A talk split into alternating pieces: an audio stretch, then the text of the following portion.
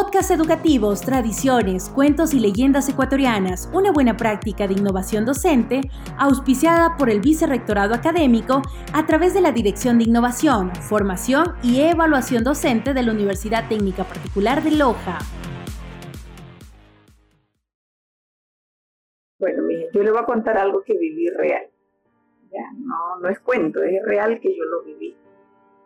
En el año 77 estábamos en las coronas, eh, no en el centro, sino por acá en retirado una huerta que le llamaban, la, le llaman la, el brazalete, en la casita, una casita pequeña, en la cual a la medianoche ese día se escuchó un ruido, como que caminaba así, y era una mujer, porque se sentía que era una mujer, no la vimos, y comenzó a rayar para hacer tortillas.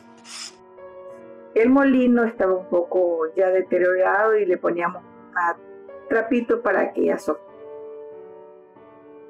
para que la manigueta no se saliera y chillaba lo que el molino chillaba y así mismo chillaba moliendo el maíz. En el horno se sentía claro que como que barría el horno así y botaba agua, lavaba plato y botaba agua. Y no, no había quedado plato sucio.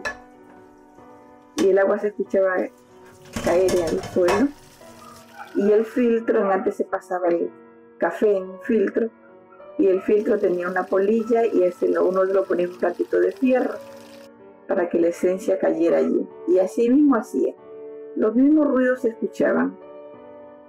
Mi hermana estaba embarazada y ella se quería levantar y decíamos, no, no te levantes porque es la muerte que te está esperando.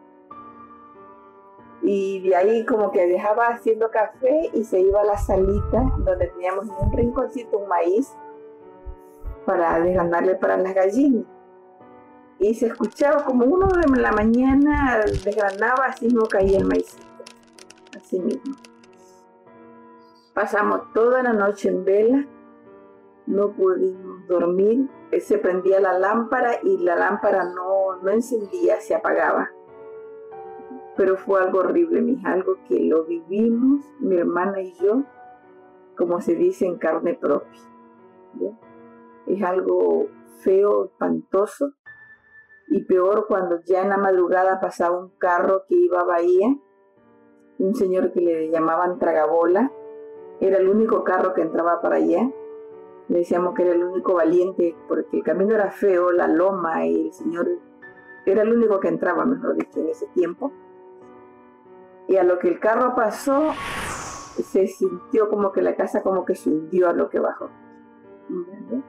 Bajó y lo, en la gallina, lo, el árbol no quedó una gallina, eh, más así, más bajando la loma había un corral de vacas, las vacas hacían horrible, era algo feo, nosotros comenzamos a rezar de rodillas y amanecimos, o sea, totalmente mareada, con dolor de cabeza, mi hermana con dolores a las caderas, yo asustada porque digo, ya va a parir, en tremenda locura al otro día un abuelito de, mi cuñado le dijo, no, ya no duermes aquí, ya saca a tu mujer para afuera, como se llamaba para acá.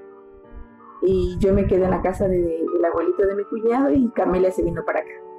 Eso fue lo que yo le puedo contar, que lo viví en carne propia. Yo tenía eh, en esa época 17 años. Y no me olvido de eso. La Universidad Técnica Particular de Loja, las áreas biológica y sociohumanística y las asignaturas de entorno social, económico y ambiental de la comunicación, radio, Practicum 3 y semiótica presentaron los podcasts Tradiciones, Cuentos y Leyendas Ecuatorianas.